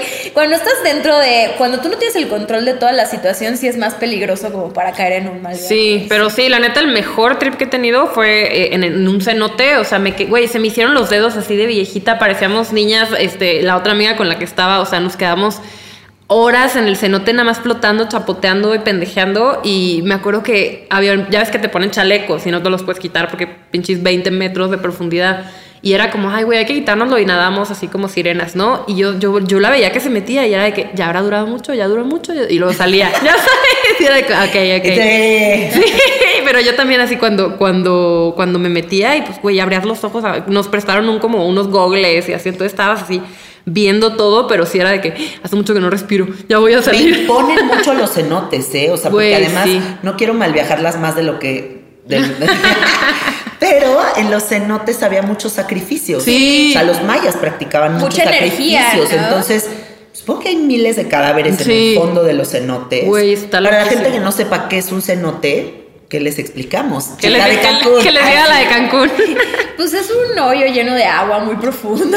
Pero agua, agua muy limpia. Es agua muy limpia, es este, como esta, estos pozos pues de agua muy cristalina, muy limpia y son muy, muy profundos. Y sí, se rumora o se dice que hacían muchos sacrificios, pero más que nada pues también, o sea, ahorita pues nos metemos con nuestro casquito y nuestro chalequito, pero pues antes la gente se metía a pelo, obviamente hay, hay mucha gente se Yo murió. me meto así, yo nunca me he metido con casco y con Bueno, no, chaleco. o sea, pero hay como cuerdas, pues, para que te metas. Ya, o ya, ya, sí, ya está más pro la cosa. Ajá, Sí. exacto, O pues. sea, si, si te estás ahogando, mm, corres a la escalera, ya sabes. o Sí, sea, sí, no hay pedo. Ajá, y por dentro también hay cuerdas de donde te puedes agarrar en algunos casos, ¿no? Pero pues antes, y, y si ibas solo, pues ahí te quedabas, ¿no? O sea, porque no había como llamar a la policía o a la ambulancia o a lo que Chica sea. atrapada en el cenote. Sí, yo también creo que de mis mejores experiencias han sido en cenotes, como que, por ejemplo, el mar, como tiene corriente, está menos dentro de tu control, yo siento, pero sí... El cenote es como una alberquita natural. Sí, y está como que muy místico y muy bonito. O sea, yo siento que el cenote tiene más vida que otros cuerpos de agua. O sea, como que sí, hay mucha energía, pues ahí. No todo es mala, ¿no? Hay De los muertos. Hay gente a la que ya le tocaba, ¿no? ¿No es A mí uno de mis viajes favoritos de la vida, hablemos de así como de nuestros viajes favoritos de la vida, es ir a Disney en ácido. Guau. Me fascina ir a Disney No en ácido. He ido muchas veces a Disney en ácido y me parece el lugar Más feliz me de la tierra. que es diseñado, que fue diseñado para que la banda vaya en ácido Güey, a tripear. me encanta cuando vas a lugares y dices, güey, es que esto, esto es para, para ácidos. O y sea, es para no hay adultos, forma. o sea, de que Sí. ahí están los niñitos, whatever, pero es para banda tripeada. Es- Y a mí me surgió eso de hacer ácido en Disney, porque cuando era más chavita leí la biografía de Marilyn Manson. Y Marilyn Manson, porque yo estaba, tenía un crush heavy con Marilyn Manson, ¿no? Entonces, en la biografía de Manson decía que su actividad favorita en la vida era ir en ácido a Disney. Y yo dije, güey, qué loco, güey. O sea, ¿cómo que va en ácido a Disney? Y cuando fui lo viví, dije, wow, esta es la mejor No experiencia mames. del universo. Güey. Y cuando fui a Disney Japón, Guau. en Halloween, No. fue lo más psicodélico que he vivido en mi vida. O sea, porque los japoneses se toman muy en serio el Halloween. Sí. Entonces todos se disfrazan y además se disfrazan como tribus. No. O sea, de que, ah, nosotros somos tres mejores amigas, entonces las tres nos vamos a disfrazar de una cosa. Y así son como grupitos de disfraces. Ay, no mames, qué increíble. Imagínate estar formado en las filas y así con toda esta banda, o sea, todos los japoneses disfrazados y las tribus. y- no, güey, o sea, fue de las cosas más maravillosas que me han pasado, te lo No juro. mames. Dije, ¿qué es este lugar, güey? Güey, qué increíble, suena Sí, increíble. Sí, sí, sí. Quiero A hacerlo. ver, viajes favoritos. Ay, es que yo tengo muchos, la verdad, por eso me sigo metiendo así. Pero. Ay, es que. es que sí hay un largo repertorio, o sea, Sí. sí, podríamos Sí. decir miles. Uno de los que más me han gustado fue una vez que en Año Nuevo un amigo y yo nos fuimos a meter ajo a un cenote.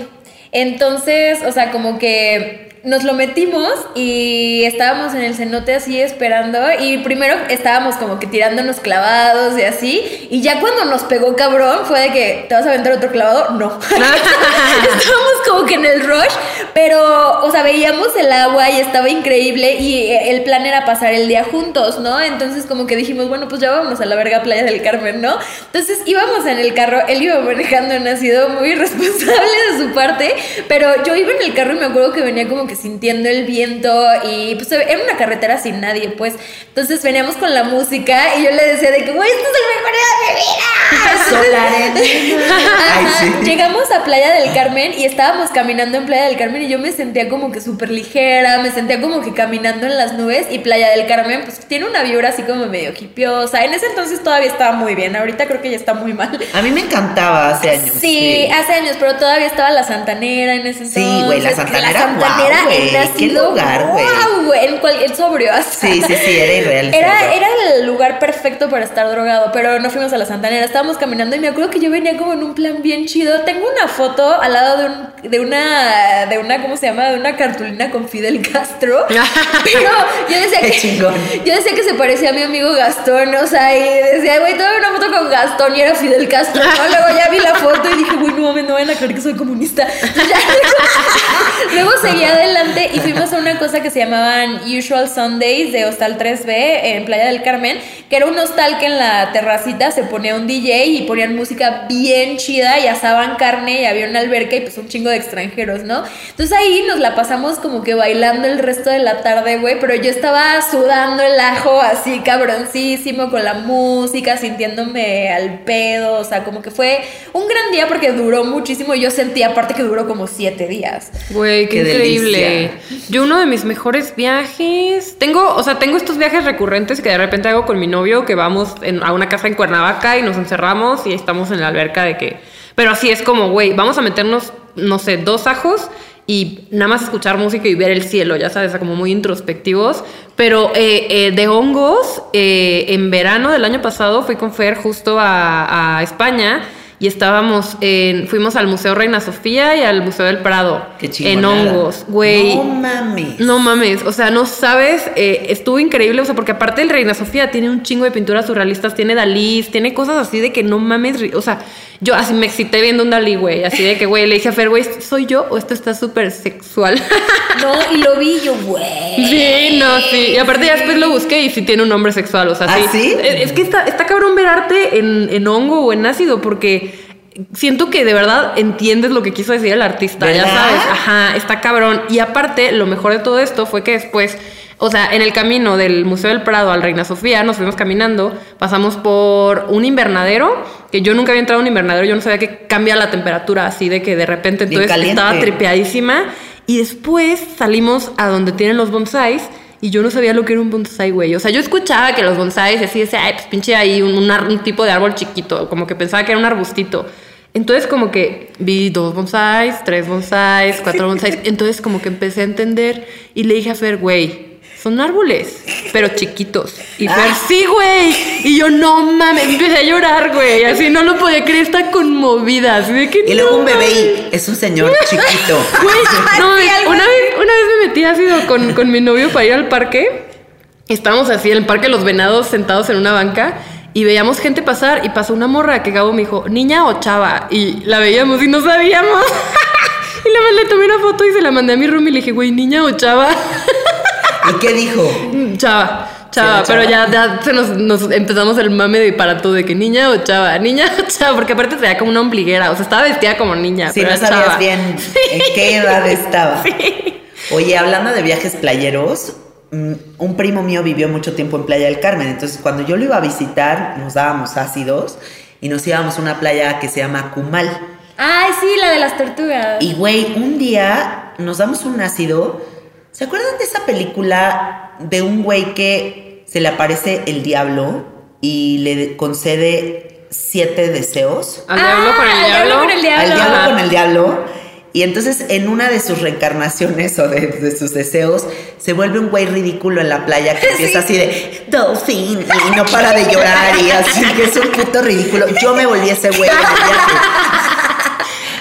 Entonces estaba en la playa de Acumal y estaba flotando en el agüita porque en el mar Caribe, pues ya ven que es como una alberquita, o sea, neta no hay una ola, o sea, estás delicioso. Estoy así y empieza un atardecer de estos que son como naranja fosforescente, con rosa Ay, fosforescente, con morado fosforescente, o sea, la cosa más impresionante del universo. Y literal yo como el double rainbow, güey, así de que, no mames, ¿qué es eso? Ay, no podía parar de llorar y me daba pena que todos los turistas me veían como vieja y tumbada en el mar llorando. Entonces me hundía en el agua a llorar y volvía a salir y decía, no, es que no puedo llorar, me voy a hundir". Y en una de esas me hundo y una tortuga gigante. nadando al lado de mí y ahí sí ya me morí. O sea, No. fue de que. Güey, no qué pude increíble. parar de llorar todo ese viaje. O sea, no, neta. Qué risa. Era como risa, llanto, risa. Porque aparte pasas como de la risa al llanto en un instante, Sí, ¿no? sí. Sí, güey, es lo que te digo, de que ves todas las emociones pero empaquetadas en un solo momento Güey. y ya, ya sabes, pero tú eres capaz de sentir todo y eso es tu cerebro reaccionando, güey, pero sí, está poca madre. De hecho, me acabo de acordar de las mejores experiencias también que he tenido, fue de que nos fuimos a un viaje de primos, porque mis primos y yo nos llevamos súper bien. Y yo llevaba un chingo de ácidos y les... Un chingo de un chingo de ácidos, imagínenselos. y todos los días, eh, y fuimos a Valle de Guadalupe. Entonces todos los días íbamos a visitar un viñedo. Y, Qué rico es ese viaje, güey. Sí, güey. Entonces yo, o sea, como para que fuera tranqui, les daba cuartitos. Entonces yo los como que los medicaba así de cuartito. Cuartito, cuartito. se los Abre la boca. Ajá, entonces, o sea, cuando ya se nos bajaba, o sea, era otro cuartito, ¿no? Y íbamos como al viñedo. Pero, güey, o sea, de verdad, yo nada más recuerdo la experiencia de que el viñedo se veía poca madre y el vino me pegaba, sentía las notas verdaderas, porque yo no, no soy sofisticada, ya De que sabes. de- te decían madera y tú, a huevo. Ajá, sí, tienes toda la razón. No. Cardamomo. No mames, sí sabe cardamomo. sí, y había uno que te ponía, o sea, que bajabas y hacían como un showcito en el viñedo, o sea, de que se abría la puerta y te decían como que la historia del viñedo, pero proyectado y así. Nosotros, ¡no! Y los empleados de ese lugar seguramente han de haber di- dicho así de que, güey, nunca habíamos tenido un grupo tan entusiasta. Revisen esa, ese bote de vino porque está medio raro. Sí, güey, nos la pasamos poca madre, güey. Fueron como tres días seguidos de ese pedo y pues obviamente también estábamos ahí fumando mota y así nos la pasamos, pero cabrón. Ay, güey, qué increíble. Sí, sí, Ay, qué ricos viajes, ya saquen los ácidos. Sí, No, no todo es mal trip. sí. Eh, Empezamos hablando del mal trip y nosotros, güey, qué chidas son las drogas. Es que para, para la gente que lo escuche y diga, entonces, ¿por qué chingados se lo meten? Ya sabes, de que por qué lo siguen haciendo. Porque acaba así la cosa. Sí, exacto. pedo. Sí. Bueno, ¿por qué no para cerrar este episodio compartimos, o sea, si las tres amamos la mota y nos parece fabulosa, ¿por qué no compartimos qué es lo que encontramos en ella? O sea, como qué es lo que ha traído a nuestras vidas, eh, que hace que sea una gran compañera y buena consejera. Ah, Pensé que ibas a decir, ¿por qué no intercambiamos dealers? También, fuera del aire. Pues yo la neta, o sea, retomando lo que dijo Fer, sí es como esa introspección, como que lo que me gusta de... La otra vez lo estábamos platicando Fer y yo, que de chiquitas nos gustaba ir en carretera para pensar. O sea, literal de que para ir viendo el cielo y estar pensando cosas, ya sabes. Qué entonces bonito. siento que, ajá, entonces siento que la marihuana te hace pensar como muy a gusto, como que tienes pensamientos dentro de tus pensamientos, dentro de tus pensamientos y como que, no sé, como que sí disfrutas más las cosas, o sea, porque está este mame de, güey, la gente dice que la marihuana no es adictiva, pero claro que sí, no sé qué, pero es que, güey, si te das un toquecito antes de ir al Oxxo, te la vas a pasar increíble para ir al Oxxo, ya sabes, o sea, es como, como mejorar cualquier experiencia, es como darle un, un Plus. ajá, o sea, como de que la experiencia VIP de todo, ya sabes, pero sí yo, yo con la parte que me quedo es como con la introspección y como que poder ver las cosas un poquito más allá, ya sabes, o sea, como no solo ver la mesa, sino decir, güey, qué chido, esta mesa, este, la trajeron de no sé dónde, o sea, como es, es eh, a lo mejor hasta un mini, mini ácido, o sea, de que en el sentido de que empiezas a ver como las cosas más allá, pero, pero como que sigues estando presente, ya sabes, sigues teniendo como el control. sí. A mí me ayudó de una manera impresionante en mi vida, o sea, porque como les decía, siempre fui muy aprensiva, o sea, hasta mi mamá siempre me decía que era la niña más estresada que había conocido en toda su ¿Es vida. Güey, yo me estresaba de sacar ocho en la escuela, güey, o sea, de verdad, y mi mamá de que no mames, güey, ya sabes, o sea, en vez de que mis papás me dijeran, sí, saca 10, era de Decían, que... güey, relájate. Ajá, de que, güey, no, no nos importa. sí, no, y yo era muy estresada. Siempre he sido, fui muy aprensiva, ¿no? En un tiempo. Y la mota me ayudó a relajarme. O sea, hasta me salían como, tenía dermatitis, neurodermatitis. O sea, me salían como brotes de dermatitis. De nervio. De nervios, pues. Entonces, como que sí me ayudó muchísimo a eso de estar en el presente, a llegar, porque yo las primeras veces que lo hacía también era para ir a yoga. Entonces, o sea, como que toda esa experiencia de yoga, de estar en el aquí y en el ahora, en las posturas, me ayudó muchísimo a, a, sentirlo verdaderamente, porque a veces hasta sobria, pues yo soy más ansiosa, ¿no? Pero la marihuana sí me ayudó como a regresar y me ayuda a calmarme y así. O sea, no se trata de autodiagnosticarme nada. Si ustedes tienen neurodermatitis, vayan a terapia. Vayan, a, vayan al dermatólogo también. Al neurodermatólogo. O hagan cambo, el cambo te quita. Ah, el cambo también ayuda con eso. Eh, sí, ustedes busquen su, su camino, pero sí, a mí me ayudó como a quitarme este estrés de todas las cosas que pasaban. O sea, como que en estos tiempos de introspección, sí es como meditar un poquito y decir, no me sirve este sentimiento, no me sirve estresarme por estas cosas, porque esto, conseguir esto, no me va a traer, o sea, un beneficio en el futuro que digas, güey, no lo puedo obtener en ningún otro momento. Entonces sí, me ha ayudado bastante y pues por eso la sigo teniendo en mi vida. Y pues la neta, o sea, lo que tú dices sí es como de que sí es, o sea, como que todo es adictivo. Nosotros somos los adictos, ¿no? No las sustancias son adictivas. Si la planta es la planta, Los adictos somos nosotros y somos adictos a muchas cosas, güey. O sea, esa gente que te dice que la adicción y la verga puede estarte tomando una taza de café o dos tazas de café diarios y es su costumbre y lo que sea. Pero sí, o sea, como que si encuentras tantos beneficios y menos como como efectos o sea, como efectos malos en tu vida, pues es algo que vas a seguir usando regularmente, ¿sabes? También me ayudó de que yo necesitaba esta fijación oral de bajarme la ansiedad con el cigarro normal, el cigarro de tabaco, y yo dejé de fumar tabaco cuando empecé a fumar mota y obviamente, o sea, yo me fumo un porro en tres días, o sea, no, no consumo tanto fumado, ¿sabes? Y con eso resuelves eso también. Exacto, exacto, y yo era de esas fumadoras que se levantaban, se tomaban un café y y cigarro, pues, en la mañana, ya sabes. Entonces, esos eran hábitos más dañinos y yo lo sé porque lo veo en mi propia vida. Entonces, como que sí está chido en ese sentido. Y hacer ejercicio pachequísimo es increíble, güey. A mí me empezó, güey, a mí me empezó a gustar el ejercicio. Yo lo odiaba porque empecé a ir al spinning pachequísima. Y desde ahí ya me gusta, ya lo hago, si ya lo hago sin estar pacheca, ya puedo hacerlo, pero sí te ayuda. Al inicio dijiste que chingón. Ah, te concentras bien cabrón, eso también es un gran beneficio.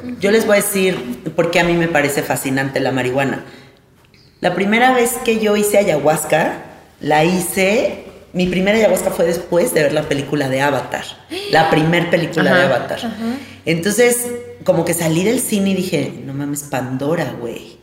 O sea, yo necesito conocer Pandora. Entonces, haz cuenta, veo esa película y el fin de semana voy a, y hago ayahuasca y le pido a la ayahuasca que me lleve a Pandora. Y me lleva a Pandora y, y estoy en Pandora en mi viaje, pero en el momento en el que estoy en Pandora, la planta me habla y me dice, pues es que Pandora también es aquí. O sea, no te estás dando cuenta de que Pandora es donde estás. Y entonces siento que la mota me recuerda mucho ese mensaje, o sea, como que nos acostumbramos tanto a la realidad que de repente es como voltear a ver esa planta, por ejemplo, vean esa planta que está ahí, y la ves y dices, ah, pues planta. Y te fumas un gallo y como que la ves por primera vez, sí. y dices, no mames, qué planta más fascinante, no mames esta lámpara, no mames qué simpáticas, no mames qué bien conecto con esta persona, no mames qué bonito eh, cómo fue caminar al Oxxo, o sea, empiezas a sentir neta que estás revisitando la tierra que habitas, que de repente se nos olvida lo chingón que es estar aquí. Y siento que a mí la, la mota siempre me recuerda eso y algo bien importante, me recuerda lo fascinantes que son todos los humanos como que mis filtros egocéntricos de repente me pueden separar de algunas personas y como que esas capas de protección se deshacen en el momento en el que estoy pacheca. Y a todas las personas digo, ay, wow, su cualidad está. Todos tienen algo interesante, ¿no? Qué interesante, güey. Y sí, me hace conectar de una forma mucho más bella con la realidad. Ay, güey, qué chido. Qué chido, güey. Es que sí, la neta, yo siento que estoy viviendo la vida al doble desde que fumo mota, porque o sea, hay como que cosas exacto que yo no, no sé si pensaría si no fumara, ¿sabes? O sea, pues cualquier cosa es como que le, encuentras más profundidad a lo que tú dices. Sí, a mí o artistas, ¿no? Que, o sea, de que fuman mota para crear su arte. Sí, exacto. Se vuelve el canal para materializar como todas estas ideas. Sí, güey, yo cuando, cuando voy a Chihuahua, que te digo que tengo tíos así viejitos y como que pues, sí eh, chocamos mucho en ideas y justo me pasa eso, o sea, la neta me llevo mis gomitas y nadie sabe, pero estoy hasta el huevo, ya sabes, en la cena de Navidad y justo como que ya digo, güey, qué interesante, a ver, vamos a escuchar, muy antropóloga, ya sabes, que vamos a escuchar el punto de vista de esta persona, Claro. a ver qué tiene que decir y como que me pongo hasta más buen pedo y me cago de risa de lo que dicen, de que, güey, voy al baño y me llevo, me, me llevo mi plumita y ya estoy buena onda, ya sabes. Ya no das tampoco a la gente por, por hecha. Ajá. Güey, o sea, es de que, güey, podría ser esta mi última conversación contigo. Y estás más consciente, eso sí ayuda. Bueno, nada más para cerrar, les voy a decir una cosa. Yo nunca, siendo chiquita, entendí a mi papá. O sea, como que yo decía, qué señor tan raro, güey. O sea, tiene un humor rarísimo este señor, güey. Y un día buscando un traje de baño para irme de viaje con mis amigos, no encontraba el traje de baño por ningún cajón en el closet así. Dije, chance se lo pusieron a mi papá, voy a esculco sus closet- su closet y encuentro toda, todo su kit de marihuano escondido en el cajón de sus trajes de baño. Y en el momento en el... Y yo era muy pacheca en ese momento, ¿no? Y en el momento en el que veo todo su kit de marihuano, digo, no mames. Pues es que este Claro. güey es bien marihuano. Por O eso sea, se la pasa bomba en los columpios. En ese instante, o sea, la marihuana me hizo entender a mi papá. No mames. Y, y hay mucha gente que, que yo he escuchado que fuman para estar con sus hijos y que juegan más, están más presentes, no les da hueva. Ya no los desesper no se desesperan. Sí, ¿no? Ajá. exacto. Yo tengo amigas que tienen hijos chiquitos y dicen que se la pasan de huevos con sus hijos, estando pachecas o en hongos. Oigan, bueno, estoy feliz de que hayan venido hasta acá, de Ay, compartir estas gracias. horas con ustedes, de que se hayan abierto a contar todas sus historias. Ya saben que admiro mucho su trabajo, que me fascina Niñas Bien, Ay. que me gustan mucho ustedes como personas, así que gracias, gracias por estar aquí en Ay, Sabiduría no, Psicodélica. muchas gracias. ¿eh? Nosotros también te amamos, o sea, nuestros podcasts y nuestro todo nuestro contenido somos hermanas.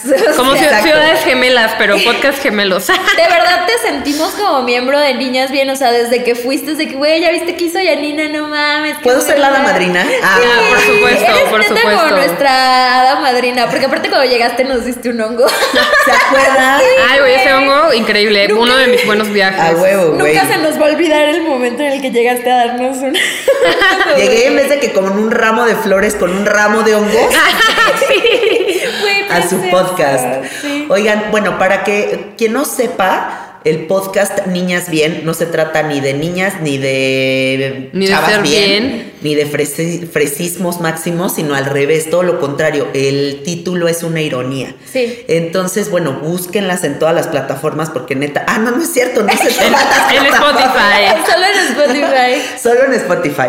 Bueno, escúchenlas ahí y coméntenos los episodios porque sí están bien buenos. En mi favorito creo que es el que hacen de Ventaneando. Güey, el de Ventaneando es increíble. Por favor, escúchenlo. Es un clásico. Pero ya no hagan uno anual, hagan uno cada tres meses, please. Sí, güey. Hay sí. demasiados chismes. Sí, hay que hacerlo más seguido. Va. Por favor, por favor, güey. sí, sí.